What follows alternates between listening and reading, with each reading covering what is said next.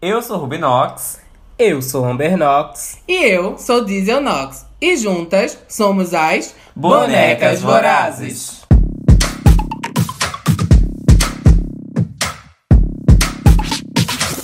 Bring back my girls. Bring back my girls. Bring back my girls. Come on, bring back my. Bring back my girl. Eu das de carro velho, amor. Vambora, vem comigo. Ó. e vai. Ai, mulher, que todo esse clima axé pra gente poder se retirar da Bahia, não é verdade? A senhora saiu da Bahia animada. Ai, mulher, claro que não gosto. Uma viagem ali assim. Ai, Muitos acarajés, Muito- muito, oludum, ai, muito negão. Au. Será que rolou esse negão? Ai, mulher, eu... Ai, eu não vou nem comentar o que eu ia dizer. Mas hoje, Uhum. Essa viagem que a gente tá se despedindo aqui da Bahia, e pra onde é que a gente vai, amiga? Ah, a gente vai comer um tacacá. Eu vou tomar um tacacá. Escutar Joelma. Ficar, bater muito o cabelo. Hoje a gente vai chegar onde? No Pará. No- oh, Oi, mãe. Então vamos embora, né? O que, é que a gente vai desbravar aí nesse estado maravilhoso. Bora que é longe, vexão, daqui pra lá. É, ainda vai ter que dar uma atravessada ali na Amazônia. Oh, Se roçar um pouquinho na urtiga pra ver o que, é que acontece. levar uma carreira de uma onça. Isso. Então, gente, hoje a nossa convidada vem diretamente do Pará, uma bicha que tá ali, né, na, na floresta amazônica. Ela é vencedora de vários concursos na internet, uma sensação durante esse período pandêmico aí, né, do Instagram. E é ela, a Tristão. Olá. Soledade. É, Soledade. Soledade, sobrenome. Olá! Vai, mulher, já começa dando teu CPF, RG, tudo aí, vai. Atestado de óbito, né? que é Tudo isso, assim. Eu sou Tristan Soledade, daqui de Belém do Pará, gente. Boa tarde, bom dia, boa noite, boa madrugada, quem estiver ouvindo. E estou muito feliz de ter sido convidada por vocês para estar aqui, essa conexão aqui. Adoro, adoro o Nordeste, adoro tudo, tudo, tudo. Estou por aqui para somar e trocar essa experiência aí com vocês, trocar essa ideia também. Pois é, então começa já se apresentando, né? Assim, já meio que se apresentou, mas fala um pouco mais sobre tu, sobre o tipo de drag que tu faz, tua arte. Sim, sim. Talvez vocês precisem me direcionar, porque quando eu começo a falar, eu não sei parar e eu vou falando entre outros assuntos aleatórios. Pode ficar à vontade. A gente Sim. corta na edição. A gente silencia. É, Sim, Tristan Soledade, sou um artista daqui de Belém do Pará, da Amazônia. É, Existo quanto artista, quanto entendimento de artista, mesmo de pessoa artista, desde 2012, mas eu me montei pela primeira vez lá em 2009, né? É, mesmo, mesmo tendo me montado em 2009 pela primeira vez, foi em 2012 que eu considero é, já ter tido o entendimento do que era drag, do que eu queria fazer, né? Eu não estava só brincando, e aí, desde aí comecei a desenvolver né, todas, todas essas minhas experimentações quanto ao corpo montado. né. É, agora em 2022 vou fazer, agora em, agora em fevereiro, 10 anos, né, 10 anos na arte drag.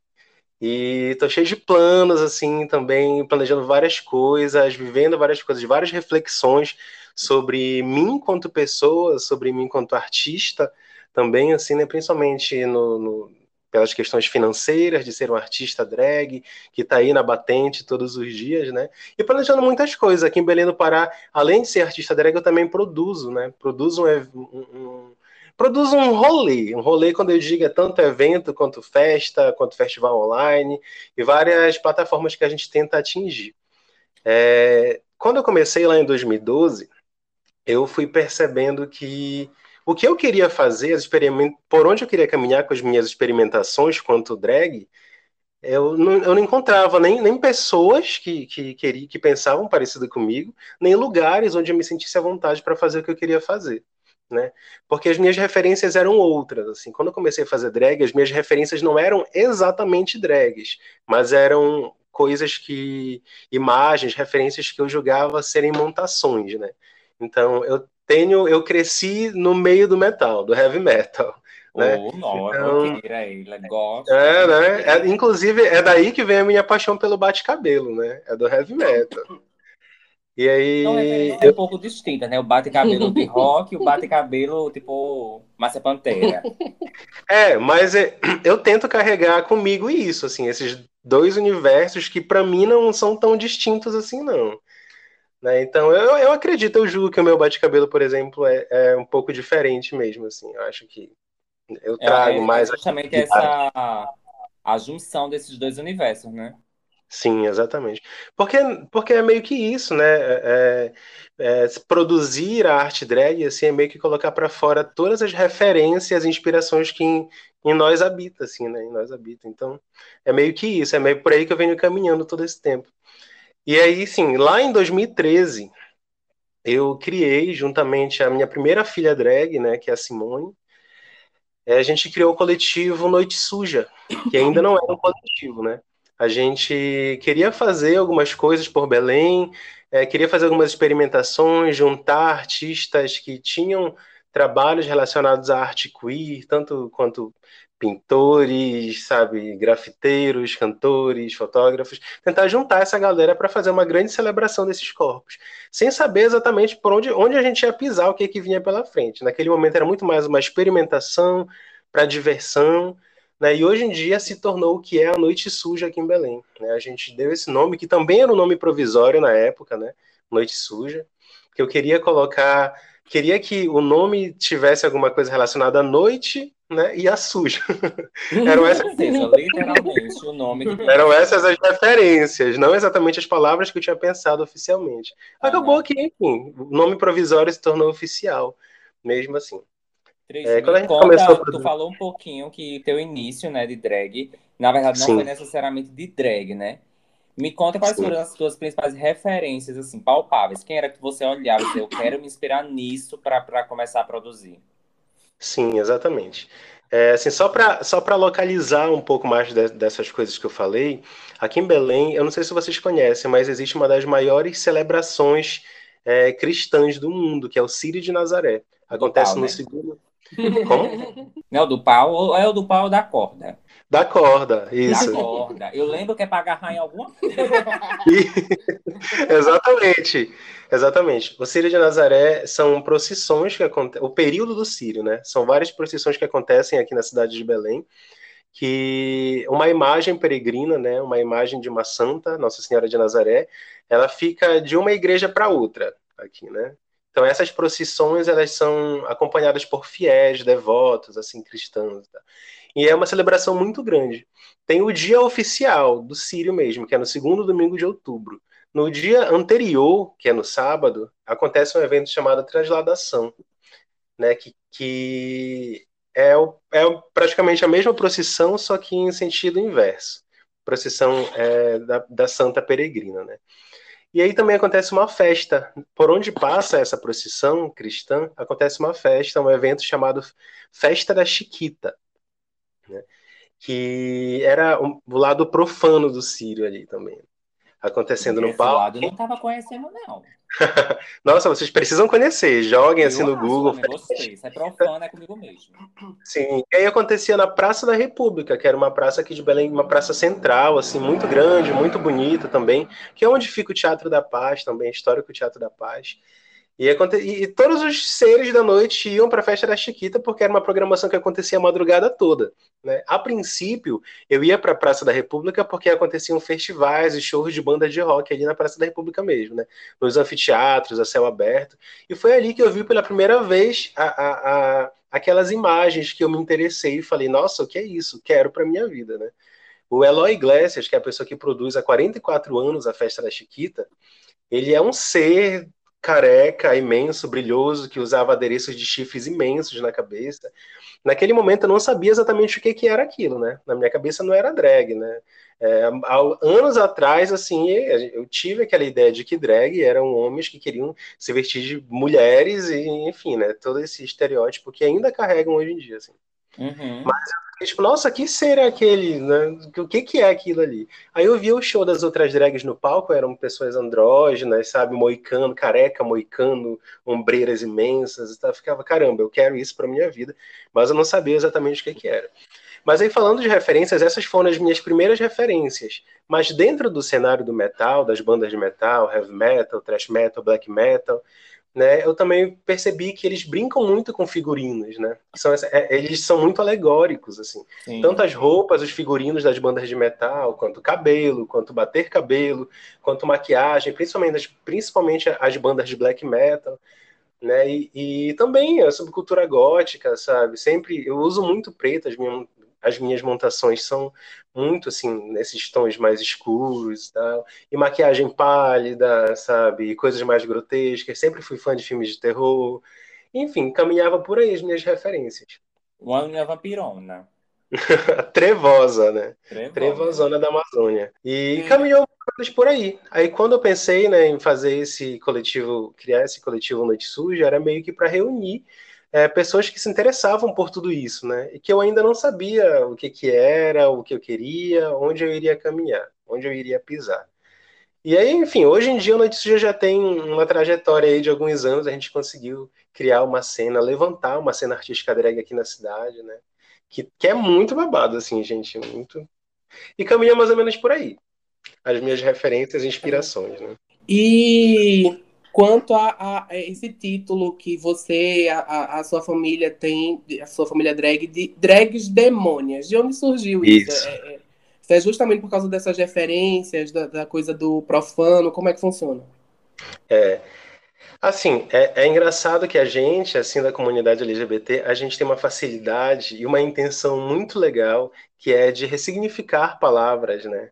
E, e começa mais ou menos por aí a gente. Aqui em Belém o clima é, é quente, né, gente? Então, a gente sempre é, teve que se montar da forma mais agradável e confortável possível pra gente, assim. Então, a gente Gata, também passa por. Diga. A usa cada vestido que parece um, uma lona de circo gigantesca. ah, com desse. Pois é, aí por dentro, né? Por dentro, uma estufa. Pois é. É só uma piscina. Às vezes a gente, a gente assume isso, né? Tipo, ah, vou deixar de lado o conforto porque eu quero dar close, né? Eu quero chegar poderoso. Mas às vezes a gente só queria estar só com uma calcinha enfiada no rabo mesmo. Ai, que delícia. E o cheiro. E o cheiro do fio dental depois.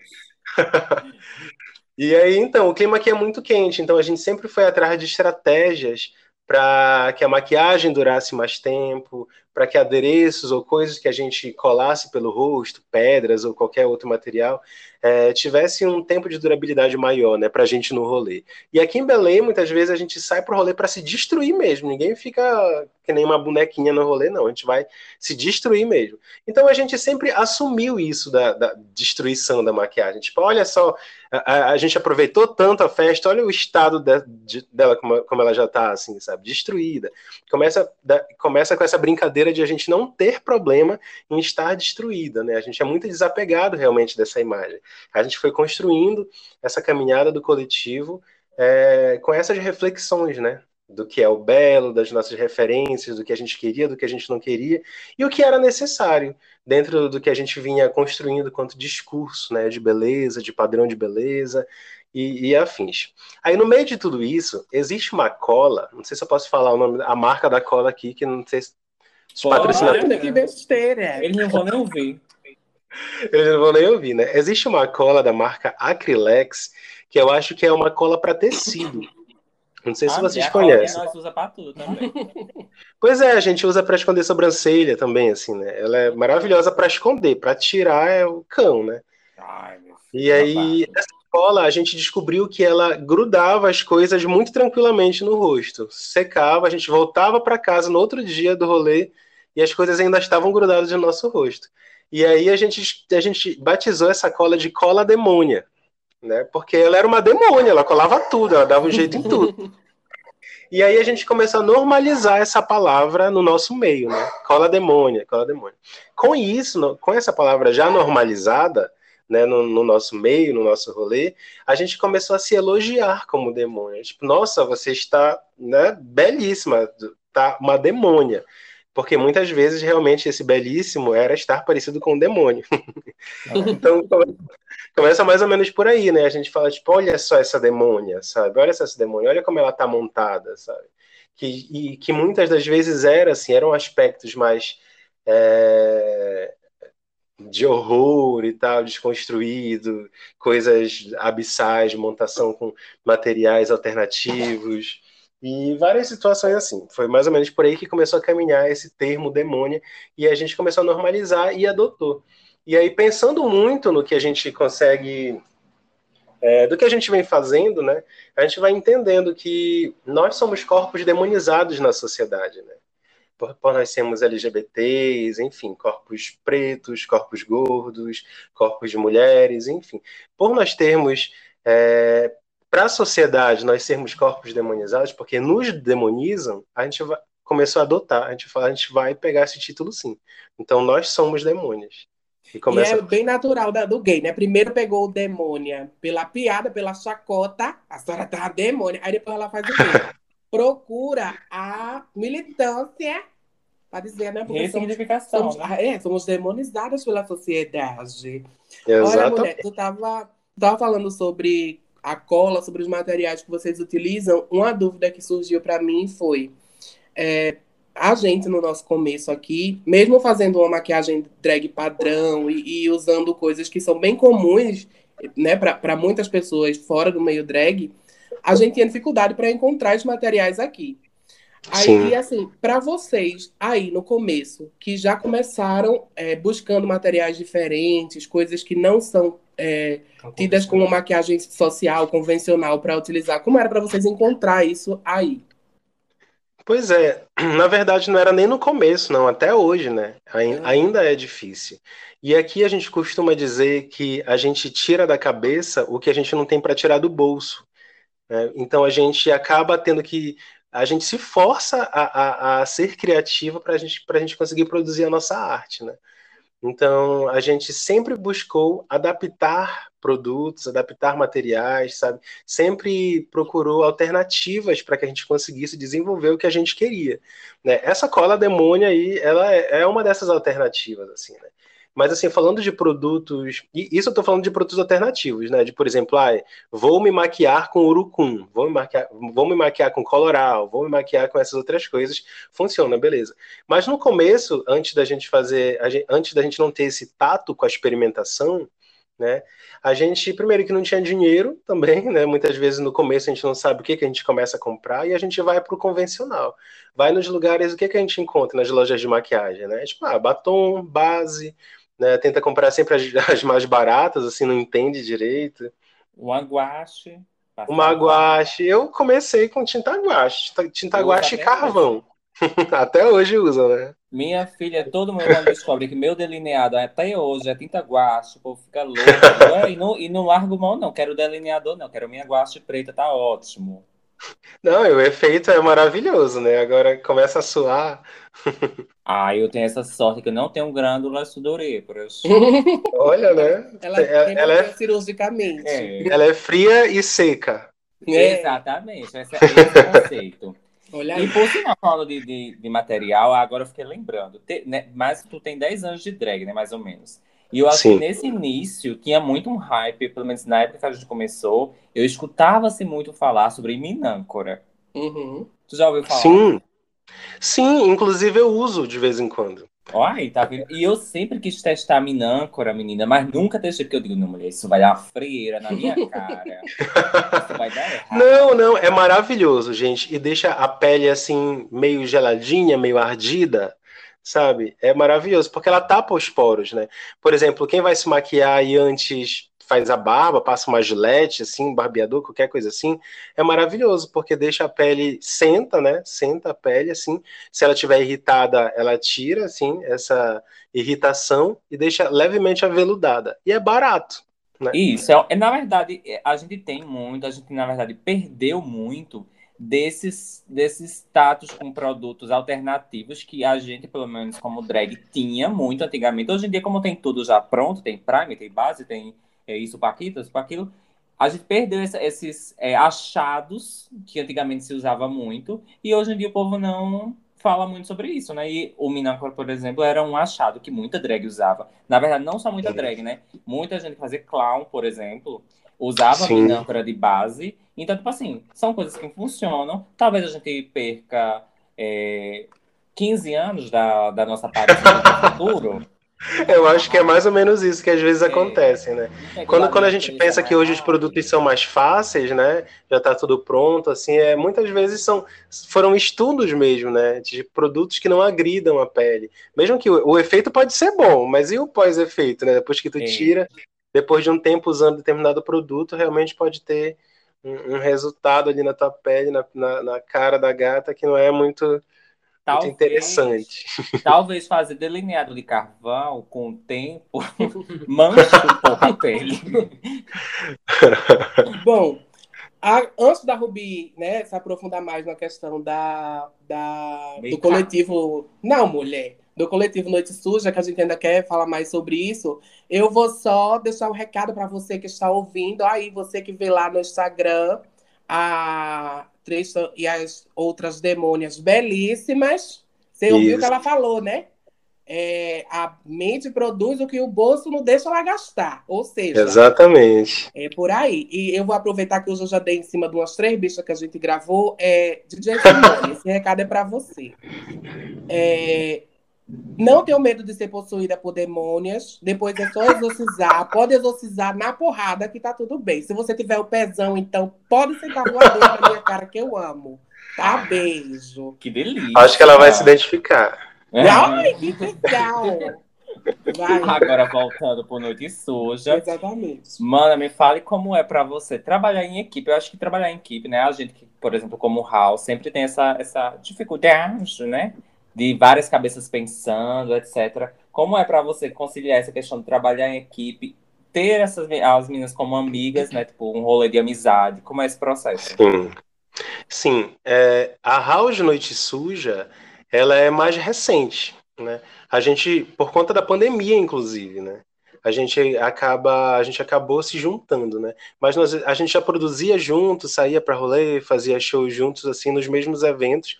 Mas a House Noite Suja, oficialmente, ela, ela é mais recente. Desde o começo, eu e Simone, a gente conseguia, a gente conseguiu entender como cada um trabalhava assim, né? De, por exemplo, ah, Simone é boa nisso, nisso, nisso, então ela vai ficar responsável por isso, né? Então eu, eu sou bom nisso, nisso, nisso, então eu vou ficar responsável por isso. Geralmente eu era a pessoa que que mais articulava as coisas com as pessoas, com as casas noturnas, né? Com, com as outras drags, assim, tinha, pensava com as melhores possibilidades de atrair público para os nossos eventos, por exemplo. A Simone, ela já é muito mais focada na parte burocrática, sabe? Ah, vamos fazer contrato, vamos fazer arte, design. A Simone é arte, é- ela é a design da Suja desde o começo, assim, sabe? Que inclusive a Noite Suja ela tem uma estética muito própria, assim, sabe? É, é muito, muito única, isso é muito bacana. E a Simone que vem desenvolvendo isso há, alguns anos já, assim. E, então começa por aí, a gente, a gente teve que se entender, né? O que cada um poderia propor e oferecer da melhor forma para que a gente conseguisse trabalhar bem. Né? A princípio, mesmo que o coletivo Noite Suja, né, o coletivo das demônias, todas assim, seja grande, tenha bastante gente, a gente está à frente né, do coletivo Noite Suja é, todo esse tempo. Então as ideias partiam da gente, os eventos partiam da gente. Né? Então meio que rolava isso, das pessoas conseguirem é, pensar e adaptar, dar opinião com as suas ideias a partir das nossas ideias, né?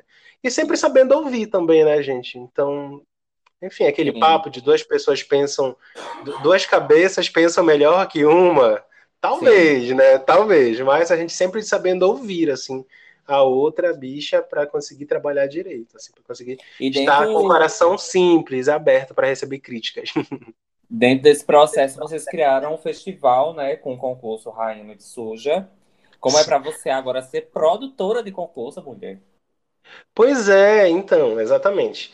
O... Desde que a gente, desde que teve a primeira edição da Noite Suja, lá em 2014, é, a gente fez isso, né? Tipo, quem ganhasse a batalha de lip sync lá naquela noite, ganhava o título de Rainha Noite Suja, que foi a primeira Rainha Noite Suja, que foi inclusive a Uhura Biqui. Quem não conhece, já segue aí a Uhura Biqui, que inclusive tá, tá finalizando agora um filme, um filme intitulado Demônias. né? esse sábado, esse sábado que passou agora teve a estreia desse curta. Teve um curta que é, uma, que é um pré-filme, né? Sobre as demônias aqui, maravilhoso, gente. Quando puder, a gente coloca o link aí para as gatas conhecer. É, e aí a gente foi fazendo isso. Quando a gente fez a segunda edição da Noite Suja, a gente falava, ah, vamos fazer de novo a Batalha de Lip Sync. E aí foi eleita mais uma rainha Noite Suja. Enfim, foram várias, uma sequência de festas elegendo rainhas da Noite Suja, até que um momento a gente parou e falou, não, acho que até agora não é interessante, vamos pensar outras formas de, de fazer as edições de festa da Noite Suja. Porque quando a gente fala festa, assim, na verdade, a gente pensa que é oba-oba, né? Tipo, uhum. ah, é festa, festa, e na verdade não é, né? Porque, enfim, quando a gente pensa nos direitos que a gente precisa ter, a comunidade LGBT, ela precisa ter acesso à cultura, a lazer e entretenimento, né? Então é um direito nosso, né? Então a gente pensa isso, que, que os espaços que a gente produz à noite suja são espaços para a gente fortalecer a nossa rede de sociabilidade. Né? Então é um momento de celebração, é um momento de celebração de corpos LGBTs que foram periferizados e marginalizados, demonizados, estão ali celebrando a sua existência da forma como elas acham mais interessante. E aí que a gente brinca que a montação é isso. Né, é se montar do que for mais confortável para você. Se monte do que você quiser e venha celebrar a vida com a gente. A noite suja é meio que isso. Né? Isso só para tentar desconstruir essa ideia de festa para não parecer vazio ou oba-oba, como eu disse, né? O sinal, quando tiver o próximo concurso do Noite Suja, estarei lá concorrendo, porque eu adoro um concurso. Ai, que, que legal! Inclusive, tenho, trago novidades quentinhas, e, mas mais para frente. Deixa pro final, que é o brinde. Exatamente. Exatamente. Agora, é, sendo uma drag né, do, do norte do país, é, a gente sabe que o norte e nordeste tem muitas lendas, muitas, muitas culturas. E aí eu queria que tu falasse pra gente um pouquinho de como é, é o processo criativo de incorporar as lendas e, e outros seres místicos do norte na tua drag. Sim, na verdade, é, é, eu acredito que a gente usa muito mais como inspiração mesmo, né? Essa a energia da mitologia amazônica, assim, sabe? Porque a gente vive muito isso. E inclusive as pessoas perguntam bastante isso, e eu fico inclusive reflexivo se se de repente é uma forma de de estar fortalecendo um estereótipo que eu não acho de uma, de uma forma total ruim, não, de acharem que tipo, as drags amazônicas elas performam a mitologia amazônica, assim, digamos assim. Eu acho que rola, assim, eu acho muito bacana, mas eu penso também que a gente cria as nossas próprias mitologias, assim, sabe? Hoje em dia eu, eu venho entendendo que as demônias aqui, as drags demônias aqui da Amazônia, elas fazem parte da mitologia amazônica, entendeu? Por tudo que a gente vem produzindo na cidade, assim. Quando uma surge... Né? Como? São as novas lendas agora, né? Sim, exatamente. E aí Até eu, eu, eu a tem uma carinha de curupeira, né? E... o pé também. o pé também. Que é. é Não, mas é exatamente isso. Se eu fosse, se eu fosse me definir como uma lenda amazônica, eu iria me identificar como a Matinta Pereira, né? Que é aquela velha cabeluda com que veste trapos e pede cigarro.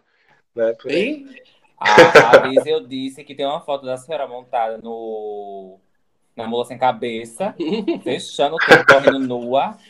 E, por favor, me dá um derby, que nem eu. derby prata. Amiga, agora conta pra gente um pouco como é a questão dos espaços para vocês terem trabalhos aí enquanto drag, tipo de, de, festas que proporcionam isso, se tem algum bar onde vocês performam, como funciona? Se, é, se, se eu chegar aí hoje é, em, no Pará e tem um trabalho para eu fazer, e se não tiver e eu ficar triste, a DJ Simone cola, aquelas que não perdem a oportunidade. não perde a oportunidade, né? Sim, se você chegar hoje aqui vai ter trabalho, sim. A minha cozinha tá uma sujeira, né? Então eu só vou te dar uma vassoura e, e fica à vontade. Mas assim. Será que eu lave seus pratos? Exatamente. Do Drag Mais, viu? Não é? sim. É, a, gente, a gente adaptou, assim, a gente se adaptou a uma realidade que a gente mesmo criou, né? A gente começou a produzir os nossos eventos alguns anos atrás. Então, esses eventos que foram ganhando força, porque a gente realmente começou a entender que nós éramos a cena alternativa da cidade, né? Uhum. É, por, muito mais porque era inusitado aquilo ali. Um evento com várias drag queens, e você chegava lá, essas drag queens eram todas estranhas, demoníacas, tipo, nossa, o que que tá acontecendo aqui, né? É o que que tá acontecendo. Né? Então, com, começou por aí. A cena, a cena... Vou embora. a cena... A cena noturna em Belém, assim, de festas, boates, bares, assim, teve que se adaptar à realidade das demônias, assim, sabe? porque chegou um momento que não, não, não tinha mais nenhum final de semana em Belém acontecendo um evento onde não tinha uma drag demônia acontecendo no espaço. Assim, sabe? Tanto montada para dar rolê, que isso também é uma forma de marcar nosso território, quanto realmente performando e sendo, sendo atração ali. Né? Hoje em dia, a, a, a gente olha para trás e a gente vê que, tipo, é, realmente a Noite Suja era esse espaço onde a galera conseguia se encontrar para aquilo ali, que era realmente, que ainda é, né? Algo, um momento inusitado ali para os nossos encontros, assim. Foi é, mas, enfim, um processo de ocupação, né? Exatamente. Exatamente. E aí, hoje em, dia, hoje em dia, menos, porque a gente começou a atingir outras plataformas. Com a pandemia e as leis de incentivo à cultura, a gente começou a explorar outras plataformas, né? No começo, ano passado, no começo do ano, do ano passado, de 2021, a gente realizou o segundo festival Noite Suja, que foi totalmente online, né? Totalmente online, assim, a transmissão, né? A gente, a gente fez as gravações presenciais e tal. E com essas leis de incentivo, a gente conseguiu aprovar alguns projetos, a gente conseguiu adquirir equipamentos, sabe? Então, agora a gente está conseguindo se organizar de uma outra forma para fazer eventos maiores, eventos que a gente possa engrandecer cada vez mais as demônias daqui. Porque o meu compromisso, eu, quanto a pessoa que iniciou lá esse, esse fuzuê todo aí das demônias, lá em 2012, 2013, o meu compromisso é levar a arte drag das demônias cada vez mais, sabe, para frente, para cima e ocupar o Brasil, por que não o mundo, né? Tudo. E aproveitando, é, falando nesse rolê de produzir é, internet, né, produzir nesse período pandêmico principalmente, tu acabou participando, né, do concurso Drag Mais, né? Nossa amiga Gisele Nox também participou. Como foi para tu participar e ter esse, esse destaque? Principalmente porque era um, um concurso voltado para as drags gordas, né? Que era uma coisa que não Sim. tinha. Como foi para esse é. processo participar e vencer o concurso? O mais importante, né? Quem diz e... que o importante é participar, tá mentindo. Mentira, é, é muito importante participar também, gente. Principalmente a partir, a partir do que cabeça que a gente entra no concurso, né? Eu sempre gostei muito de realities, concursos. Hoje em dia, se a gente pensa na, em drag, a, a maior plataforma de difusão, né, de, de, de, conhecimento da arte drag é o RuPaul Drag Race, né? A gente não tem como excluir isso. Né? Mesmo que a gente tenha as nossas particularidades, né, que, que varia de acordo com cada região do, do país, região do, do Brasil também, o RuPaul Drag Race é a maior plataforma de, de, da arte drag, assim, porque está cada vez mais é, é, atingindo os países, as televisões e os canais, enfim. Então a gente vive essa realidade de concurso, né? Que eu particularmente gosto, porque acredito que eu sou uma pessoa competitiva, não tenho aquela gana de ganhar e ganhar e ganhar, mas eu gosto da dinâmica do concurso, sabe? Eu gosto da, do, dessa situação onde a gente precisa provar para outra pessoa, ser avaliada por outra pessoa, que não a gente, assim, sabe? Porque o que eu acho legal de participar de concurso é que a gente é obrigado a sair da nossa zona de conforto. Né? A gente faz a nossa arte, cada um faz a sua arte, que é interessante para nós mesmos, assim, muitas vezes, como é interessante para a gente, fala muito da gente, a gente fica na nossa zona de conforto. Porque como é que vão criticar alguma coisa que é muito importante para ti? Tu não te importa muitas vezes, né? Mas quando a gente faz, quando a gente participa de um concurso que a gente está sobre os olhos né, de, de, de, pessoas que estão julgando, a gente avaliando o nosso trabalho, é muito interessante porque a gente é obrigado a, a, a aumentar nossos ouvidos, né, estar disposta a, a, ouvir críticas e coisas que podem melhorar, né, ser apontado em determinados determinados detalhes sobre, sobre os nossos processos. Isso eu acho muito bacana. Por isso que eu gosto muito de concurso. Mas é, fora uns, um, uns concursos pequenos, assim, de brincadeiras aqui em Belém, eu nunca tinha participado de um concurso maior, assim, principalmente concurso nacional, né? Tinha drag de todo o Brasil. Então eu falei, tipo, hum, interessante isso aí, Drag Mais, a Particinha eu já conhecia, a Particinha que é a produtora do Drag Mais eu já conhecia, porque eu morei um tempo em Florianópolis, e eles são lá de Santa Catarina também, se eu não me engano, os produtores. Então eu já tinha conhecido lá, eles tinham um evento que eles produziam lá em Santa Catarina, e eu já seguia nas redes sociais. Aí uma drag lá de São Paulo, que inclusive é, é paraense, nasceu no Pará, mas mora em São Paulo há muitos anos, me marcou na publicação lá da Plasticinho, né? Falou, tipo, olha, Tristan, vai ter esse concurso aqui, vê se não te interessa, marca outras demônias também para ver se não se interessam. E aí eu falei, tipo, nossa, interessante, eu acho que legal isso aí, a gente também no meio da pandemia, né, no auge da pandemia, a gente muito em casa, né, a cabeça fervilhando de ideias, a gente na seca de querer se montar e fazer alguma coisa diferente. Aí eu falei, ah, eu vou me inscrever. Aí me inscrevi lá, selecionaram, e eu falei, e agora? E aí foi muito bacana o concurso, porque a gente recebeu todos, todas as provas, né? A Diesel pode concordar aí comigo. Que a gente recebeu todos, todo o briefing do que era, do que nós iríamos fazer. Cada episódio, cada desafio, o que, que era para fazer.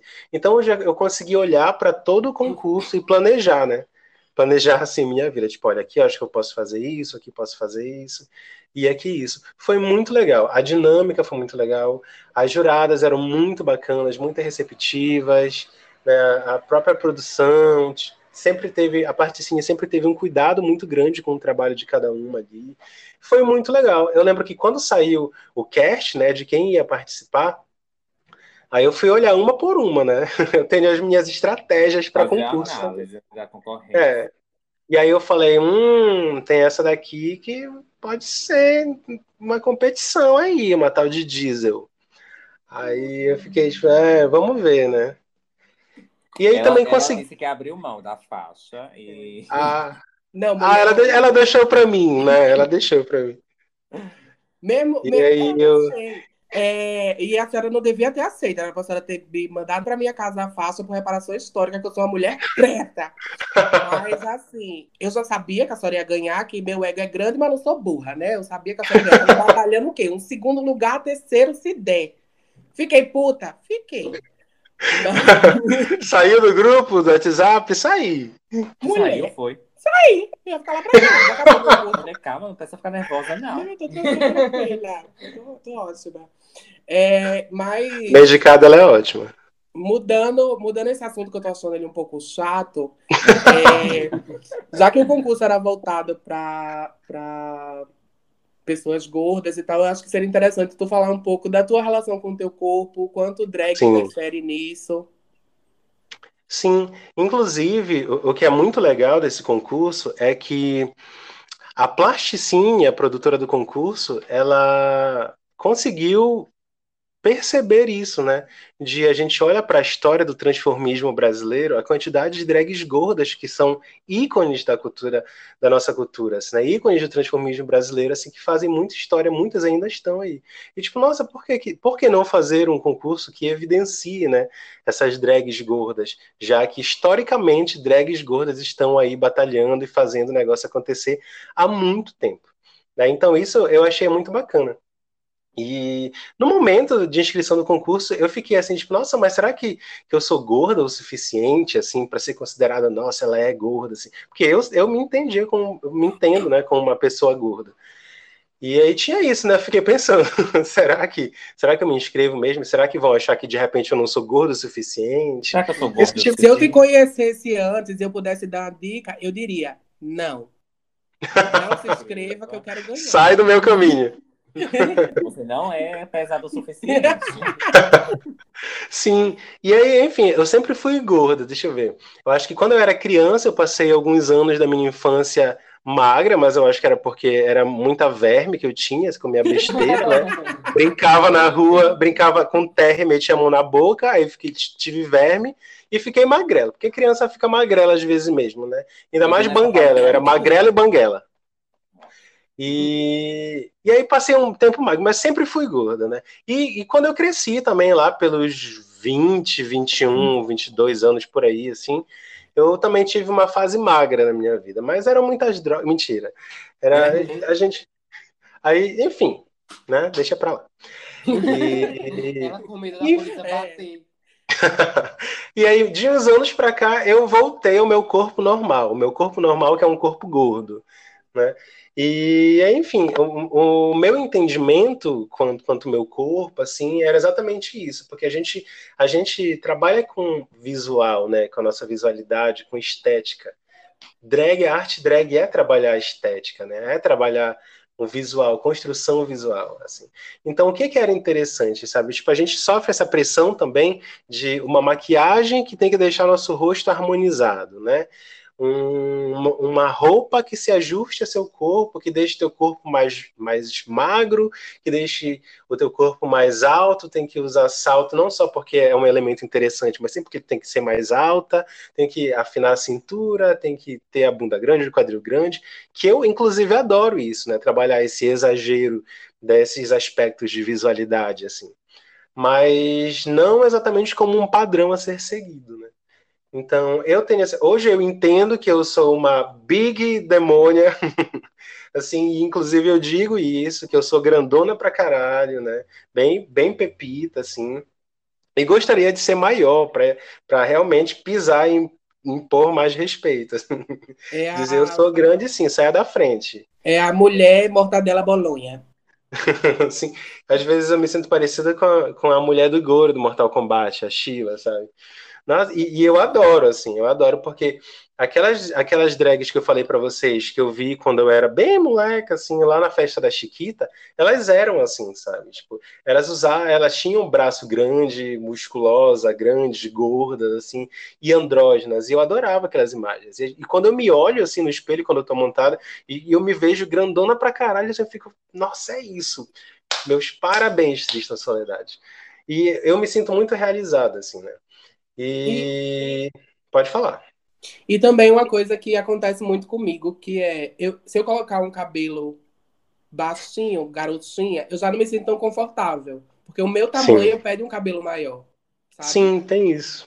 Uhum. Aí meio que as, é, as proporções acabam fazendo a gente. Assim, poderia usar um cabelo garotinha? Poderia. Mas quando eu olhar, eu vou me sentir mais confortável com um cabelo grandão. Então. E é muito esse negócio do senso de estética, né? Porque a, além do corpo padrão, vamos dizer, que a gente já tem essas estéticas meio pré-determinadas, né? Pro corpo, gordo, pro corpo gordo, você tem que adaptar seu corpo àquele padrão de outra forma, né? Como você se sente bem, etc. Como você falou o cabelo grande deixa você o quê? Maior, então isso deixa mais, mais empoderada do, de, uhum. tá, da presença, sabe? Do que você tá ali murchinha, o cabelinho de pussyquetinho, sabe? Eu acho que também tem muito essa questão da força. Quanto mais, eu, pelo menos, quanto drag, adoro ser sempre mais. Uhum. Porque quando você tá, quanto mais coisa tem, mais impacto tem, mais o povo fica chocado, mais o povo fica longe de você. Exatamente. Ela é bem isso, né? É que a gente possa assumir isso, assim. Tipo, assumir o que o nosso corpo está oferecendo para o outro, para o espectador, para o público, né? Tipo, nossa, não, eu sou uma drag grande, então eles vão ver que eu sou grande e vão se incomodar muitas vezes, sim, e saia da frente que a gente vai passar. Tipo assim. E, e é se não sair, eu passo por cima, caralho. eu sou um trator. exatamente, uma montanha. Agora falando um pouquinho mais de uma outra competição que tu participou recentemente, que é o TNT, é Macabra. É, eu Sim. Tu, é, como foi participar? Como foi essa experiência? Tem algum desafio que tu tenha feito que tu gostou de produzir? Qual foi o que tu mais gostou? Sim, eu, foi uma experiência muito legal para mim, porque eu gosto, eu, eu não tenho tanta, tanta experiência assim em concurso, não. Eu tenho mais assistindo, né, ali, algumas vezes pelos bastidores, ajudando a produzir, assim, mas de participação em concurso, assim, eu não tenho tanta experiência.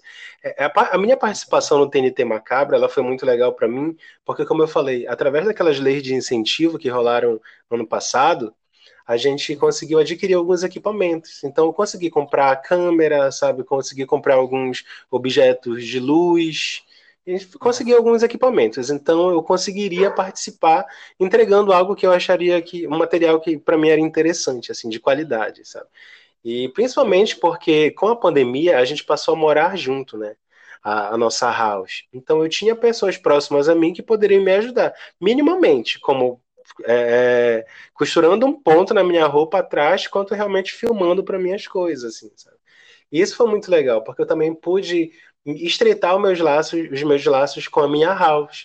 Assim, a gente realmente conseguia olhar para aquilo e perceber que era além de um desafio do TNT Macabra que a gente estava fazendo, e sim era um trabalho audiovisual que a gente estava fazendo que ia servir para o nosso portfólio, para a gente ter mais experiência, sabe? Uma forma de a gente ter um catálogo de coisas que a gente estava produzindo. Isso foi muito bacana para mim mesmo. E quando eu aceitei o convite para participar, eu pensei isso, eu falei, não, eu vou, eu vou usar essa oportunidade para ir além do concurso, eu vou tentar produzir trabalhos que eu me orgulhe e que leve a, a, a partir daí, independente do, de quando o concurso acabar ou não. E é isso que, que eu tenho feito, assim. Tenho conseguido coisas bem legais agora, depois do concurso, por conta dos conteúdos que eu gerei participando do TNT Macabra. Foi muito bacana. Mas falando mais precisamente assim do concurso, é, o TNT já acontecia, acontecia de forma presencial lá na Bahia, né? Não Isso. sei quantas edições tiveram lá. E aí quando, quando começou a pandemia, tiveram duas edições online, que foi o TNT, as edições normais. A vencedora da primeira temporada foi a Dakota Monteiro, né? E da segunda temporada foi a Organza. Com a vitória da Organza, ela pôde ser jurada do concurso, da, da edição seguinte, né? Só que a edição seguinte já era um pouco mais diferente, que era o TNT Macabra só para drags trevosas e, e monstras e qualquer coisa assim qualquer coisa parecida do Brasil. Aí foi muito bacana. A, a equipe que ia organizar o TNT Macabra era a equipe do Dragula Brasil, né, do canal Dragula Brasil. Foi alguma coisa assim, eles entraram em contato com a Desirê, que era apresentadora e idealizadora lá do TNT, e, falaram, pensaram, tipo, nossa, vamos, vamos desenvolver um reality que só com drags assim, drags mais alternativas e tal. E aí cada um levou uma lista de drags que eles poderiam que eles poderiam convidar, né? E aí eu tava na lista deles lá, eles entraram em contato comigo, achei bem bacana. É, não sabia onde eu estava pisando, o território que eu estava pisando também, assim, porque tinha um alcance um pouco maior, né, o canal do TNT. E eu falei, vamos ver, né, vamos ver o que, que, que a gente vai fazer. Aí foi muito bacana. Os desafios, o primeiro desafio foi produzir um filme de slasher, é, o segundo desafio foi talvez o meu preferido, que foi um, um desafio de humor né, que era o Casos de Macabra. Vocês acompanharam a, o concurso assim online? Acompanhei, sim, a gente acompanhou, né? Por, por sinal, queria que a Kira tivesse saído logo. Aquela, né? Pois é, eu a Kira era uma desde o começo assim, eu imaginava que ela era uma possível finalista mesmo. Assim. Ele é um gostoso. ele é um gostoso e não me segue. Também. Não quer coisa. Ah, não te segue. Essa house é movida por tesão e ódio. E ódio. o que o que talvez não tenha muita diferença, né, um do outro. Aí tem um ódio fixo. Aí, sim, o todos os desafios foram bem legais de produzir. Mas chegou um momento da competição, agora falando dos pontos negativos, né? Teve um momento da competição onde eu me senti um pouco cansada mesmo, assim, porque é, foi, foi, mais ou menos assim: a produção pensou um formato né, para o concurso que foi se adaptando ao longo dos desafios. Então, com essa adaptação, não eram todas as candidatas que estavam se adaptando ao ao molde que estava sendo tomado né, no concurso. Então uhum. eu consigo apontar diversas, diversos detalhes assim que, que me favoreceram em alguns, me desfavoreceram em outros momentos, assim. Inclusive eles participaram, a produção, a Desirê quanto apresentadora participaram de alguns podcasts falando sobre como estava sendo produzido o TNT. Eles conseguem apontar várias situações que poderiam ter sido melhores, poderiam ter sido de forma diferente. É, quanto às minhas. É, é, foi um projeto maravilhoso, gente, de participar, de verdade. Assim. Mas falando das minhas críticas de, do que poderia ser diferente ali no concurso, eu acho que o concurso poderia ter sido julgado de forma diferente, sabe? Muitas vezes eu me senti perdida ali, eu falei, tipo, nossa, o que, que eu preciso fazer, sabe? Tipo, e não tinha essa, uma orientação de como melhorar, fazer algo melhor. Eu fico, fiquei muito satisfeita, assim, com, com os trabalhos que eu entreguei em todos os episódios, assim, sabe? É, só que muitas vezes eu também achava que não era suficiente. Ao mesmo tempo, eu não recebia um feedback de críticas de coisas que eu poderia mudar. Por exemplo, essas coisas assim, sabe? Sim. Então eu me sentia meio perdida. Então, é, desde o começo da competição, quem estava indo bem, estava indo bem e o outro não sabia, porque a gente não via a crítica um do outro também. né? Cada um recebeu seu, seu o brief, né, anteriormente, depois recebia o feedback. Mas aí, por exemplo, eu uma crítica para Milita, por exemplo, que poderia me servir, eu não ouvia. Então eu só ouvia as coisas sobre o meu trabalho. Então eu não sabia o que, que eu tinha que fazer de diferente para melhorar e ganhar desafios. E, e nem tinha um comparativo, né? Não tinha um comparativo, então eu me senti perdido muitas vezes. É, é, por estar perdido, assim, teve algum momento que eu comecei a me sentir cansado né? Porque eu já não, não conseguia ficar tipo, nossa, mais, mais um episódio de. mais um desafio de atuação, sabe? Tipo, já entreguei outro, a atuação. Outro detalhe, triste aqui, eu acho que, que para o TNT especificamente, esse formato que é o TNT, que se imagina que drag para produzir audiovisual é a coisa mais fácil do mundo. Sim. O que não é. A gente drag não necessariamente vai saber fazer uma, uma produção de audiovisual que é, por exemplo, gravar um, um, algo de atuação, por exemplo. Porque requer roteiro, requer gravação, requer figurino, requer uma edição, requer várias coisas. E não é todo mundo que tem habilidade para essas coisas, né? Então... Exatamente. Quando eu ia produzir aqui os meus desafios, eu tinha que me organizar em relação ao tempo do, das outras pessoas aqui da minha house, né? Então era um trabalho coletivo aqui. Botava tipo, um ia me ajudar com a câmera. Como?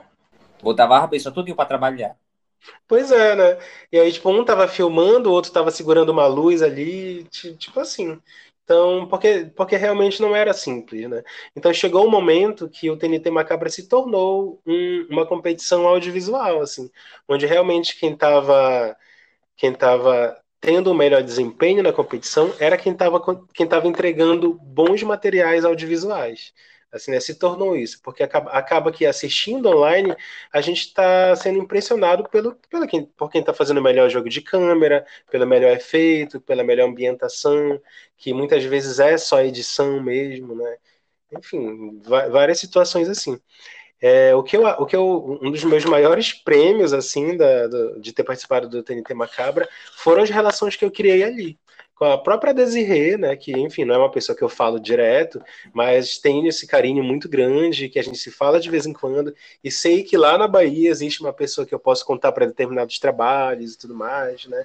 A Pink, uma, uma das participantes também, que é que é lá de São Paulo também, a gente criou uma conexão muito legal. A Milita também, Milita Sativa, né, a vencedora. A gente pegou amizade com ela, né? Se eu tive amizade com ela? Sim. Não, inclusive a gente saiu meio tretado, assim. E... Conta pra gente, conta, conta. Conta ou não conto? Conta ou não conta, conto? Mulher, não, não me segue. não, mas eu também não tenho problema nenhum, não. Eu não falaria não por mim, mas por ela, assim, né? Porque, enfim, não, não tenho problema nenhum. Mas quando eu, eu consegui, assim, formar um fandom bem legal e forte, assim, durante TNT Macabra, né? Porque, enfim, eu acredito que, que não só o meu trabalho quanto drag estava sendo legal, mas eu acho que estava entregando um bom material audiovisual, assim. Então as pessoas começaram a, a, me seguir, me elogiar bastante e tudo mais. Com a minha saída do, do, do TNT, na, nas vésperas da final ali, né, no, no penúltimo desafio, que inclusive é, é, essa minha saída, olhando tecnicamente para as coisas, eu discordo, mas claro que é fácil discordar porque quem foi eliminada fui eu, né? mas o, o, eu digo muito mais pelo, pelo material mesmo, assim. Eu acho que, ainda que não tivesse sido o melhor, melhor trabalho que, que eu entreguei durante a competição, ainda assim era um trabalho suficientemente bom para estar para eu estar na final, por exemplo, assim, sabe? Amiga, o, o teu último desafio foi o Bal? Não, foi o um Médico e o Monstro. O Médico e o Monstro. Isso, sim. Isso. E aí, e Ainda assim, nesse episódio do Médico e o Monstro, teve uma vencedora, né, que foi a Fedra, que ganhou a vaga na final, e automaticamente as outras quatro é, tiveram que dublar. Né? Uhum. Tiveram que fazer um lip sync. E eu acho que mesmo que o meu material do, do, do desafio Médico o Monstro não tivesse tão interessante a ponto de uma final, eu acho que a minha performance, meu lip sync, era o suficientemente bom para eu estar na final. Entendeu? Sim. Tipo assim, eu acho que pelo menos o lip sync me salvaria e me garantiria a vaga na final. E aí, enfim, eu discordo disso, Né? Na época da eliminação, beleza, eu ter sido eliminada, não fiquei com raiva nenhuma, enfim, processos, né? Alguém vai ter que ganhar e pode não ser a gente. Aí, beleza, foi eliminada, tá ok. Quando eu assisti o episódio, que, que quando foi ao ar, aí sim eu fiquei, não, peraí, que isso, né? fiquei, pô, eu falei, não, gente, pera, peraí. E, enfim, mas também não, não guardo mágoas, não. Né? É, passou. Foi cocó, mulher, foi cocó, tava tudo comprado já. vida que segue, vida que segue. aí, aí sim, com, com essa minha saída, uh, algumas outras pessoas, entre aspas, Kira, né, tem, uh, acharam que estavam recebendo muito hates do meu fandom. Ah, é e aí eu ainda tive uma conversa com ela depois pelo Instagram, assim, disse que eu queria entender, né? Isso tudo é, é, a gente conversou, teve, teve o Reunited, né? Teve uma reunião que a gente fez de todas as competidoras, a gente falou sobre essas coisas também. Anteriormente a isso, a gente também teve uma reunião só do cast para falar sobre essas coisas. E mas eu tô falando isso também abertamente, porque, enfim, eu sigo a Kira no, no, no, no Instagram e nos stories dela ela falava essas, ela falava essas coisas. Então, uhum. eu espero que, se ela, se ela ouvir esse podcast, se ela estiver ouvindo, ela não tenha problema nenhum de estar falando isso, porque ela própria falava sobre isso nos stories dela. Né? Então, enfim, se ela não tinha problema em expor a situação, eu que não vou ter, porque eu não sou culpado de nada. É, até e, não. Por sinal, Kira, se você estiver ouvindo o podcast, mulher, me segue e manda nudes pra mim, por favor. Nossa, eu adoro o trabalho da Kira, assim. É, é, ela tem um trabalho que é. Sim, maquiagem, ela tem um trabalho de uma finesse muito legal, assim, de ver, é um trabalho muito legal de consumir, né? Porque a gata arrasa muito mesmo, assim. Sim, e como você e mesmo como você mesma disse no, no TNT, você é, entregou trabalhos muito bons, realmente. Eu gosto muito de ver a tua criatividade nas coisas, sabe? Por exemplo, naquele desafio onde vocês tinham que fazer algo filtro, né? uma, uma nojeirinha básica. A ah, gente, sim. Quando fala nisso, passa inúmeras coisas na cabeça da gente, inclusive quem tem o, o, o hábito de assistir Dragula sabe que rola esse desafio lá, você já tem umas coisinhas pré-determinadas na sua cabeça do que pode acontecer ali, do que você já prepara seus olhos para ver. E quando eu vi a senhora raspando pele morta de um pé e passando uma torrada para comer, eu fiquei em pânico. Assim, de onde essa bicha tirou isso? Pois é, exatamente, né? Normal, Tem isso de. Uma coisa normal que eu faria no meu. Não, todo dia a gente toma café com torrada, tem que ter alguma coisa em cima, né? e de quem era aquele é... pezão? É, será que eu conto? Não era da Simone, tá bom, não, não era da Simone. ela já estava fazendo a fic dela aqui, viu? Até porque a primeira ela é, como é, podólatra. Sou. Podólatra, olha aí. Aí você fez o quê? O, o quase um fetiche íntimo para ela. Olha pois é, né? Tá vendo? Essa... Exatamente. Outra coisa que eu fiquei super curioso, que eu não consegui descobrir o que, é que era aquela, aquilo que a senhora tava raspando do pé, a senhora enfiou o que ali, mulher? Era é, vela, era? Não, não. É uma pessoa que, que também trabalha aqui com a gente, assim. É, trabalha com audiovisual com a gente, assim, né? Tem feito ah. parte da nossa house esses tempos. Ele tem alguma coisa que eu não vou saber dizer o que, que é, mas o pé fica bem cascudo, assim, eu não vou saber. Tem um nome para isso, gente. Mulher, então que... aquilo é de verdade, aquilo não foi sendo. É de verdade, é de verdade. Meu Deus. E aí, aí, como o pé fica bem cascudo e grosso, aí antes de gravar, ele ficou com o pé dentro de um balde de água para amolecer. Mulher! Aí ficou lá um tempão. Aí vamos gravar. Aí já tava Mas bem molezinho. Não é verdade, não, né? Será que eu comi? Ai, não sei. vamos deixar aí no ar. Pra... Deixa aí no ar. Mulher, eu tô passada. Eu jurava que era raspa de vela. Ó, mas deixando um pouco de lado essa nojeira para limpar minha cabeça, agora eu tô em pânico. Eu, a palma que eu bati para sua criatividade eu retiro depois de saber que aquilo era de verdade. Não tem condição normal para vida. Enfim, ó, a Rubi vai te mandar um linkzinho agora que a gente vai fazer um joguinho, responder um quiz básico para a gente descobrir qual, né, para descontrair desse momento, qual ser macabro você e nós aqui seríamos. Pode ser? Pode ser. Já mandasse para ela? Já. É porque demora para chegar no Pará. a internet para cá. Você usa de escada ou é Wi-Fi? Tá Wi-Fi? Pera aí, gente, deixa eu me localizar aqui no Tá quiz. vendo? Tá chegando lá, tá chegando. Posso abrir aqui normal, né? Não vão Pode. roubar meus dados? Olha, gente, tá perigoso isso. Tá, vocês vão fazendo a pergunta, eu vou respondendo aqui? Isso. Quando você abrir, pode clicar em iniciar o quiz, que vai aparecer a primeira pergunta. Já. Pronto. Então, gente, agora a gente vai fazer um joguinho aqui para desopilar desse momento tenso que ficou depois de saber que aquele cerote de pé era real. A gente vai jogar um pouquinho para esparecer a mente das bonecas. Nesse jogo, nós vamos descobrir qual ser macabro nós seríamos, tá? Todas jogam. Eu vou ler as perguntas, a gente responde aqui e no final você vê o que, é que acontece. E lembrando, vocês também podem descobrir que ser macabro vocês são, que a gente vai estar disponibilizando o link lá nos stories. Ai, que tesão! Olha só. Delícia. Primeira pergunta. Escolha um lugar para atacar suas vítimas. Onde as bonecas iam atacar, hein? Na floresta, num quarto abandonado, no inferno, na casa de suas vítimas ou nos sonhos delas. Posso clicar? Pode, diz pra gente onde é que tu foi. Na floresta. Poxa, que tesão. Achei que era no inferno, né? Que a senhora é demônia. Eu, Eu iria nos sonhos. eu ia dizer isso. Eu, eu gosto de uma linha sonhos, é uma coisa. Vocês são preguiçosos, querem fazer as coisas dormindo, né? Não, quem vai estar dormindo é ele. Eu vou estar lá dizendo, vai dormir não, filha da Surubembana puta. não sonho dele. É. Eu vou, eu vou fazer uma linha mais inferno. Eu gosto de uma coisa quente, calorenta. Eu fui no sono também, hein? Segunda pergunta. Escolha uma arma. Qual seria a arma que a gente ia usar para matar o povo, hein? Uma motosserra, as próprias mãos, uma faca, uma boca ou a mente humana? Uma... Ai, achei difícil essa, gente. Vamos, deixa eu pensar aqui. Eu acho que a boca.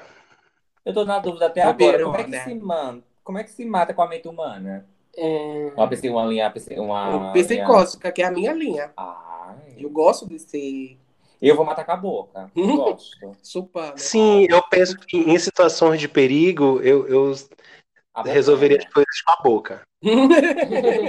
Eu mamo. É. Terceira questão. Você é vingativo? A Rubi, com certeza. Será? Eu sou escorpião, então. Olha, acho- eu, eu acho que eu não sou vingativa, não.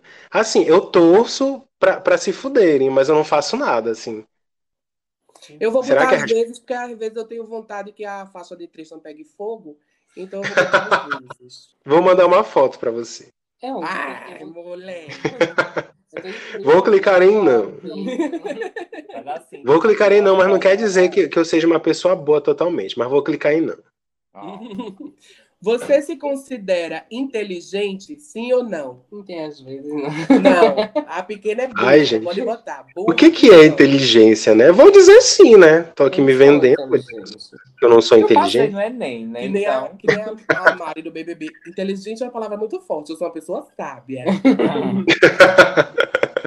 Qual dessas características mais se parece com você? Força bruta, ambicioso, solitário, criativo, pensativo, persistente, impiedoso ou estranho? Nossa, eu acho que eu sou tudo isso aí. Eu não sei se eu sou tão persistente, não, que às vezes eu prefiro desistir mesmo. Mas eu acho que, que, que desistir faz parte, gente. Mas eu acho que pela hiperatividade da minha mente, eu acho que eu, eu vou marcar criativo. Olha, eu, eu colocaria força bruta, porque eu gosto de dar uma mãozada de vez em quando. Mas, para combinar com, a, com o que eu vou matar o povo pela mente humana, eu vou em impiedoso, que eu acho que combina. Eu vou escolher ambicioso. Eu vou botar criativo também. Você é mais extrovertido ou introvertido? Não tem um meio termo, gata. Ai, mano. Pois é, né? Eu sou extrovertido.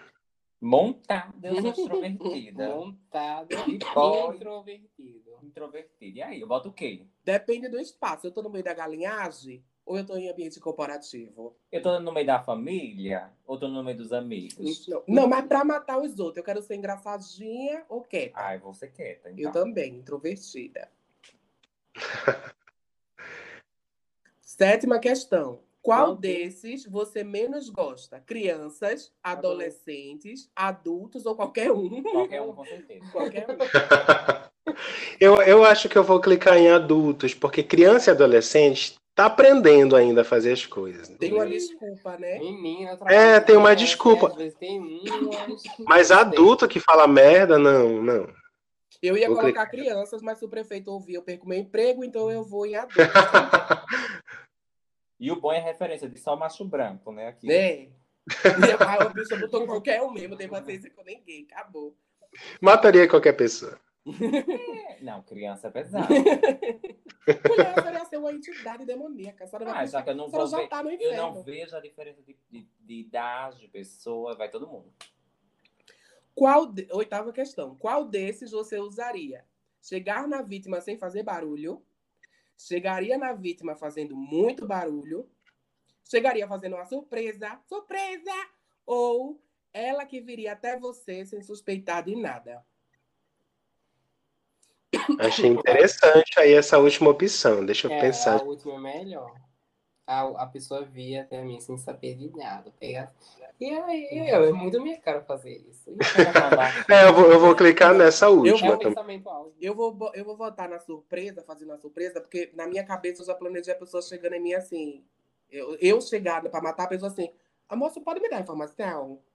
Ela abre essa boca pra Facada não, automaticamente. Como eu tô no inferno, eu vou que ela venha até mim, né? Até porque, né? Depois que a senhora entrar no inferno, a senhora não sai mais, né? É. Quem quiser que vá lá. Vai vai estar em casa mesmo. É. Você mataria ela porque você queria se vingar, matar por diversão, matar para ensinar uma lição às pessoas ou matar para sobreviver? Todas vão ensinar a lição? Todas vão ser professoras? Eu, Ai, que dúvida. Matar pra sobreviver, todo mundo mataria pra sobreviver, né, gente? Então eu vou na outra opção, matar pra ensinar uma lição às pessoas. Eu vou estar nessa também. eu diversão também. também é interessante. Mulher, mata por diversão. É, a senhora Ai, mulher, tão divertido. Não vou mentir que eu quis, quis clicar nessa. Qual dessas mais se encaixa com você? Louco, psicopata, mas sabe como se divertir matando pessoas? Ou louco, psicopata, que arma estratégias de matar mais vítimas? Porra. Ah, eu quero me divertir. Ah, eu sou estratégia. Eu, Eu acho que também. eu pensaria Eu na usaria estratégia. estratégia. Não, eu quero ficar rindo depois. Tô desaguentada Também. rindo. Você tem amigos? Não. A, bicha- a senhora não tem, não, porque a senhora é metaleira. A solidão é que ele fez metaleira. É, Não, e, e o engraçado é que só tem essas duas opções, né? Não. Ou, e se você tiver, tem que ajudar você a matar. Não pode ser um amigo que diga. Mulher melhor. É, Aceita Jesus. não, essa amiga não tem essa opção. Não, eu vou, eu vou colocar sim, alguns me ajudam a matar a vítima, porque, porque se divertir com, com os amigos é melhor. Ah, é uma brincadeira sadia. Eu também vou É, não tem que ficar matar contando correndo ia depois. ser melhor do que matar sozinha. Se É. ia matar correndo as gira. E uma rindo da cara da outra, mulher do papai. e com doce. Aí qualquer coisa tu joga a culpa pra outra, é assim. É. Quem for presa primeiro, ah, já eu vou jogar a culpa na bicha, né? A última questão. Qual desses você seria amigo? Nenhum. Já falei que não tenho amigos. Ó a revolta. Tua propriamente ou ajudantes que te ajudam a eliminar a vítima. Minha própria mente. Pra não nesse, nesse caso, eu preferia trabalhar sozinho, minha própria mente. E a senhora? Depois ela tá ligando pra tu pedindo ajuda, mas ela não faz nada sozinha. não- é, Eu buguei aqui. Deixa eu, mulher, deixa eu Não tô entender. conseguindo matar. E aí, eu faço o quê? Ah, eu vou marcar minha própria mente. E o meu já apareceu. Já temos os resultados. Já tem o resultado, gata? Já. E aí, começa a senhora, qual o seu resultado? Eu seria Hannibal Ledger. Que inferno, vocês três deram o mesmo. O mesmo carinho. O meu é o Hannibal também. Hannibal, Hannibal e Hannibal. Foi. Qual é o. o... Assim como Hannibal, você é inteligente, parece comum, mas não é isso o que torna especial. E você tem um grande apetite. Ai, que tesão! Isso é real. Isso. O meu deu diferente. Ou seja, a gente não ia fazer parte do meu grupinho de assassinas. No caso, na nossa história de filme de terror, a gente iria trocar a Diesel pela Trista, já que ela que ganhou a faixa do Pegue Mais, e é palhaça. E a senhora isolada. Agora, se separasse, eu pegava uma por uma. Que é que eu sou? Os. Como é o nome dele? Como é que- Jigsaw. De- É o, o palhaço da cadeirinha, da bicicletinha. Assim como o Jigsaw, você é uma pessoa inteligente que quer que o mundo seja um lugar melhor, fazendo as pessoas sofrerem por seus erros. Ah, que, que delícia, né? Que delícia. Pois é, gata. É porque ela se esconde, né? Discreta, fora do meio. Pois é. Quer matar Ah, na sim. surdina. A Rubi é quem ia tomar no cu, porque lá no começo, quando ela me maquiava, ela enfiava lápis no meu olho, ela chamuscava minha cara, ela colou meu peito com cola de cano. Pra me vingar coisa dela, eu. E fica aí a lição, né? Tinha que ter uma lição depois, pra tu aprender a enfiar o lápis no olho das outras. Ai, mulher, que delícia. Adorei essa brincadeira, foi tudo. Mas vamos agora começar a encerrar, né? Essa, essa, esse, essa conversação gostosa. E, Trisha, me fala, quais são os planos para 2022? 2022 já tá acontecendo, gente. Já tá acontecendo. Já acabou. E Boragi, um Boragi, porque o negócio vai acontecer. Eu reservei meu primeiro semestre para um projeto maravilhoso, gente, que também foi que partiu de um edital de incentivo à cultura. Então, olha aí, né, nossos governantes, vamos, vamos fazer os babados para as gatas que elas estão com a criatividade fervilhando na cabeça, só esperando esses incentivos aí. Agora, em 2022, o coletivo Noite Suja irá apresentar à população mundial o Dinastia Drag. Já posso dizer aqui oficialmente, né? Porque já foi publicado nas redes sociais, saiu, saiu nos jornais, então já posso dizer. É, Esse, foi- esse é um projeto chamado Dinastia Drag, que é um reality show, é um programa para internet que vai acontecer, vai ser transmitido pelo canal do Noite Suja do YouTube. Então, quem não segue, só seguir lá o canal. Tá? Tem muito conteúdo lá, inclusive o festival, o segundo festival Noite Suja, Identidades Transformadoras, é, tá todo lá no nosso canal, que foi todo online. Também tem muito material bacana e também tem muito material que a gente tem para publicar lá. Esse, a gente ainda não tem data de estreia pro Dinastia Drag, a gente ainda está finalizando algumas coisas, mas vai, é o seguinte: eu sempre fui apaixonado pela cultura das house, das casas drags, né? Então, o, já que no início da pandemia nós fizemos um reality show online também, que foi o Noite Suja Drag Race, em alusão ao Drag Race mesmo, onde a gente iria coroar a nova rainha da Noite Suja, que seria a nona rainha Noite Suja, que foi coroada a Joanne Versace. É, o Dinastia agora vai ser a oportunidade da gente coroar uma house como a maior dinastia drag da Amazônia. Esse é um projeto que a gente vem desenvolvendo já há algum tempo e finalmente em 2021 esse projeto é, foi aprovado através da lei CMA e muito felizmente, graças a todas as forças positivas da natureza, a gente conseguiu ser patrocinado pela Natura, nossa queridinha Glória. Natura. Gloss. E aí a Natura vai patrocinar, tá patrocinando esse nosso projeto. E a gente vai ganhar o mundo aí, gente. Quem quiser participar, que venha pro Pará também participar. Aí as gatas vão ter que se inscrever em para equipe. As gatas vão vão se inscrever em, em equipe, onde essa aí que é a house, né? Onde elas vão poder. Uma delas vai ser a mama tá, do, do grupo, né? Que vai ser meio que a líder ali do grupo. É, vão ter os episódios onde elas, em grupo ou individualmente, vão participar dos desafios e vão ter as eliminações, vai ter onde a gente vai falar sobre todas as casas, a cultura delas, como elas sobrevivem da arte, o que elas fazem é, dentro da arte drag aqui na Amazônia. E, enfim, algum, alguns outros detalhes que são muito importantes. A gente vai dar condições financeiras para elas produzirem o que elas vão apresentar. Então, também isso é muito interessante, porque a gente vai conseguir ajudar elas a produzirem coisas legais para elas apresentarem na competição. Né? Além disso, patrocínios, contratos, mimos, brindes, é, convidadas, pessoas interessantes que vão participar também, pessoas conhecidas nacionalmente, mundialmente talvez, serão nossos convidados. E o mais legal de tudo, ou não, o mais legal, não sei se é o mais legal. Mas o prêmio vai ser 10 mil aquéis. Mulher, bora se mudar agora. é, e o melhor de tudo vai ganhar o título de maior dinastia drag. Né? Que aí, meu amor, não tem preço. Não tem preço. Títulos não tem preço. Mas tem sabonete?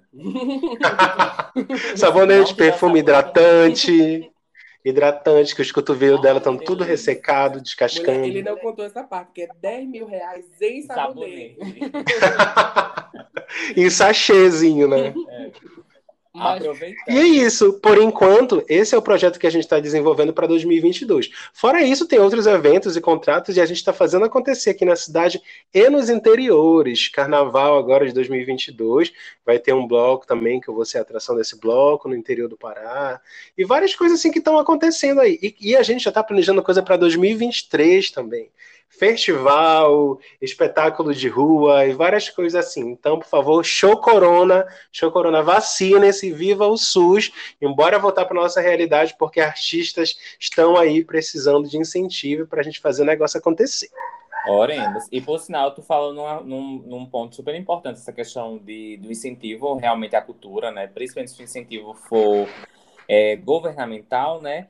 Aproveitando Sim. que esse podcast, essa temporada, está sendo também através de incentivo à cultura do edital Aldir Bank. Então, a gente, na verdade, só se, só se motivou realmente a voltar com o podcast por conta do, do, de ter colocado ele no edital e ter sido aprovado. Então, é assim é um dos pontos super importantes né para manter e Exatamente. né, o trabalho dos artistas né? Exatamente. Porque olha só que conexão maravilhosa né que a gente está fazendo. A gente está podendo ter essa experiência maravilhosa de trocar esse papo fortalecer como de, dizendo mais uma vez fortalecer a nossa rede de sociabilidade entre nós LGBTs artistas que estamos aí na batente né fazendo o negócio acontecer.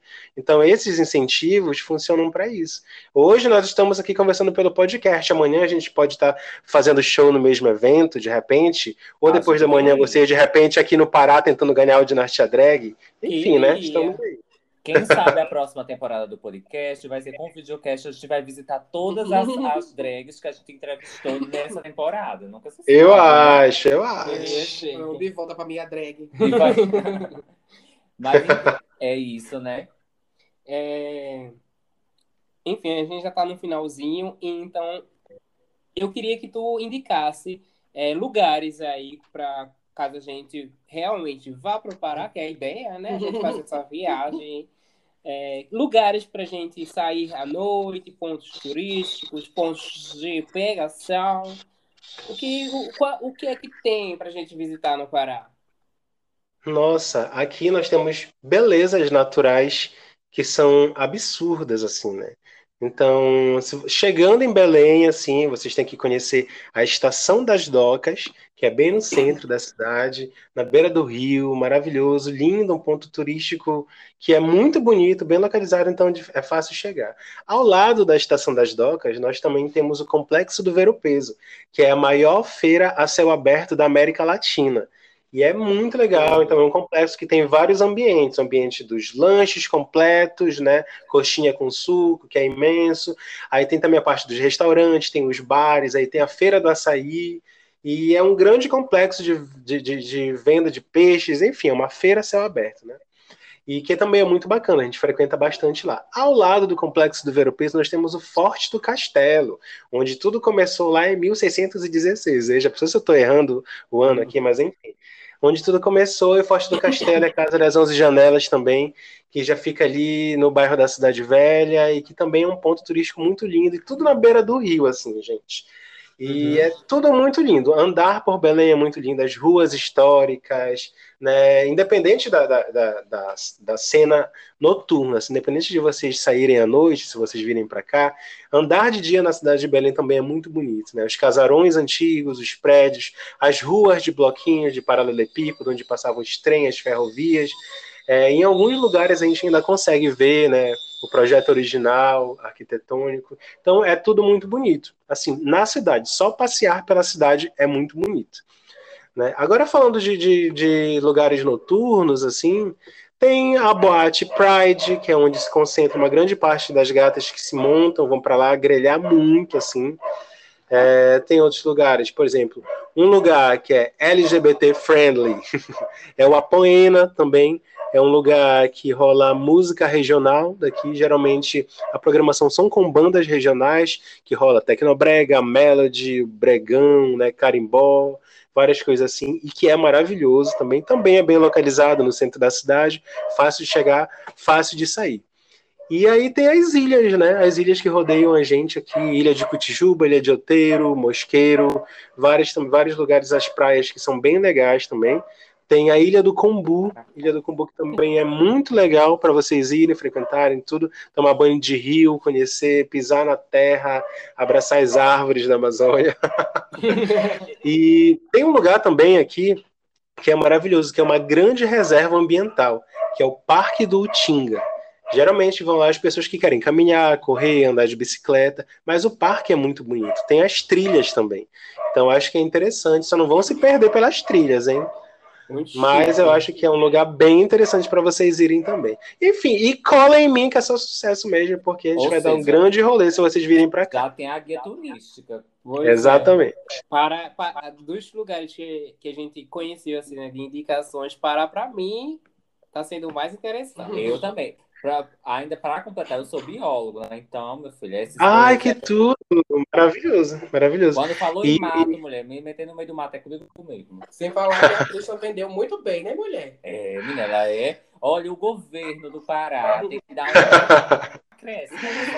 e, e sem falar nos eventos, né? Que dependendo do período do ano que vocês vierem, é, tem eventos que são interessantes. Em junho, né, tem as festas juninas de quadrilhas e pássaros e coisas que, que é a cultura popular que é muito rica, que vocês podem ir e vai ser maravilhoso. Tem o Arraial do Pavulagem também, que é uma grande festividade de um boi chamado Boi Pavulagem, que é um, um, um uma procissão de gente atrás de uma banda de, de carimbó e músicas regionais que vai rola um cortejo que é muito legal também. Tem o Círio de Nazaré, que apesar de ser uma festa cristã, é uma festa, é um evento cultural, um evento turístico que movimenta a cidade toda. Então a cidade para por conta desse evento. Mesmo eu não sendo cristão, por exemplo, tem muito rolê acontecendo pela cidade, é maravilhoso frequentar os Olha, rolês, assim, porque outubro bomba. Galo, porque é muita gente. Imagina se a gente vai pro Círio de Nazaré. É. Não, tá... Ai, gente, é maravilhoso. Eu morei um tempo fora de Belém. Pela televisão. Mulher. Eu morei um tempo fora de Belém, mas voltei porque ficar longe dessa cidade aqui é muito difícil, gente. Se vocês realmente puderem vir conhecer Belém do Pará, né? Nossa, a gente vai dançar muito cavalo manco. Ah, isso eu gosto, isso eu gosto. e, e para terminar esse momento indicatriz, a gente gostaria que a senhora indicasse é, três drags aí do teu estado que o pessoal precisa conhecer. Tipo, a cara de Belém é isso aqui. Quais são? Tá. É, eu vou citar, enfim, são as primeiras pessoas que me vêm à cabeça, muito mais pensando na importância da representatividade dessas pessoas, já que, enfim, esse podcast vai ser, vai circular o mundo, né? Ai, eu vou indicar. Amém. Vou indicar Brigitte Liberté, que é uma mulher cis, que é bailarina e fala muito sobre o processo de demonização da arte dentro da academia.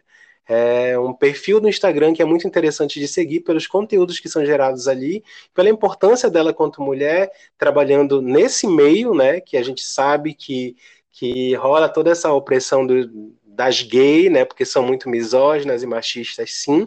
Então, pontua aqui a importância da produção da arte drag de Brigitte Liberté. Ela é uma, só seguir aí, arroba Brigitte Liberté. A outra é Shaira Broteiro, né, que é uma bicha preta também aqui que, que não mora no centro, mais afastada, faz um rolê dela lá, lá também para eh, em Ananindeua, que é nossa é uma cidade vizinha aqui de Belém, também que é a rainha das picapes e tal, DJ também que é, é uma drag maravilhosa, que também tem sua experiência na dança e que também é uma puta de uma performer assim, que é maravilhosa de, de, de de assistir, de viver, de vivenciar. Arroba Chay Broteiro. E a outra drag demônia também é Skysime. Skysime, que é um boy trans, que também é uma demônia, né? E que também tem essas experimentações ali com produtos naturais, urucum, tempero, tudo ela passa na cara e fica maravilhosa, assim.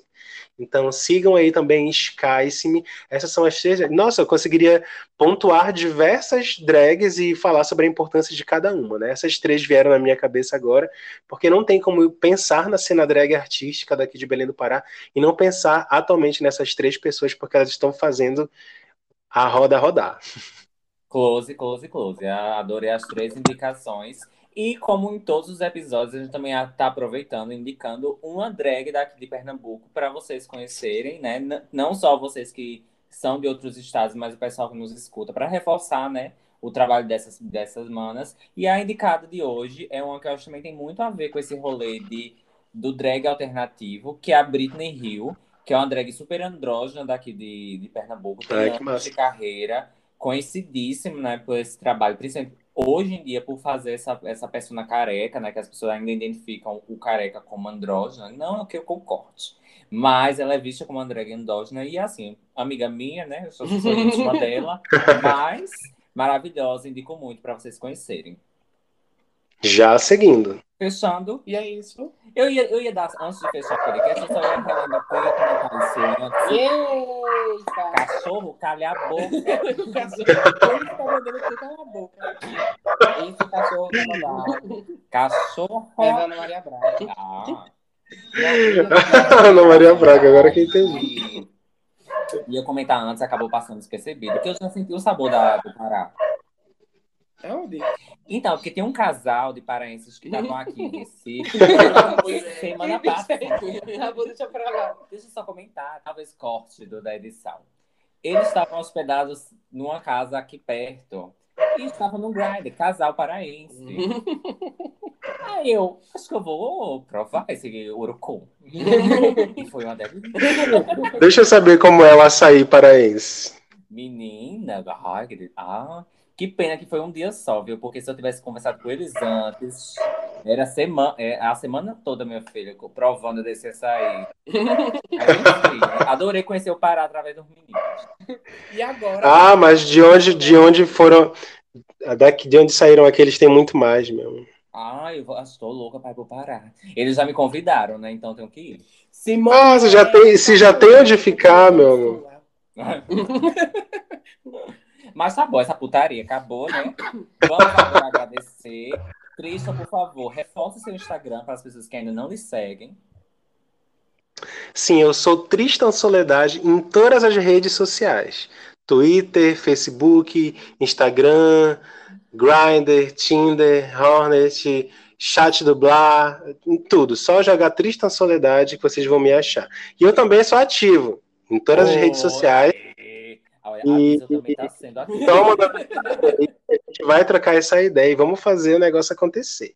Mas Aí é sigam a Noite Suja um também. jeito. Arroba Noite Suja. Arroba Noite Arroba- Suja. Pra ficar por dentro de tudo que acontece aqui na cena das drags demônias de Belém do Pará.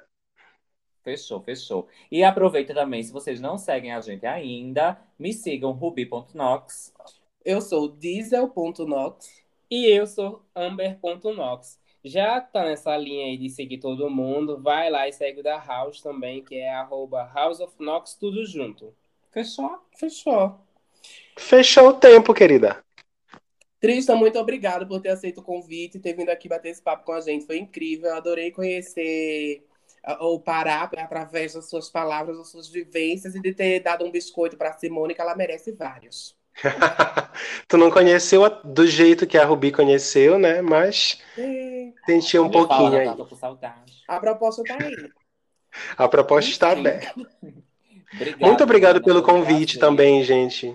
Me sinto muito lisonjeado de estar aqui com vocês, trocando essa ideia, fortalecendo este laço e esta rede de sociabilidade, mais uma vez falando isso. É, estou muito agradecida. É, disso- é isso que eu falo, né? De sair de um concurso e saber que a gente tem um contatinho em outro lugar, saber que a gente criou boas relações com as pessoas e que, e que a nossa passagem por onde a gente passou foi plena. E por sinal, já pode vir para Recife também, viu? E Não, gente, se eu, se eu falar para vocês a minha, a minha vontade que eu tenho de conhecer Recife desde criança, Pernambuco, né? Mulher, vem embora. Não é? E para fortalecer esse laço que a gente estreitou agora, a senhora pode é, pegar a sua faixa e sua coroa e mandar no CEP 54 320 160. Obrigada. Ah, eu vou mandar porque é de 2021 mesmo, esse ano eu vou ganhar mais. É. Enfim, vamos dar um tchau. Tchau, gata. Beijo. Tchau. Beijinho, beijinho, beijinho. Tchau, ouvintes. Até a próxima. Tchau. Bring back my back my girls. Bring back my girls. Come on, bring back my. Bring back my girls. Este episódio foi realizado pela Lei Ordi Blanc de Incentivo à Cultura e patrocinado pela Prefeitura da cidade do Recife.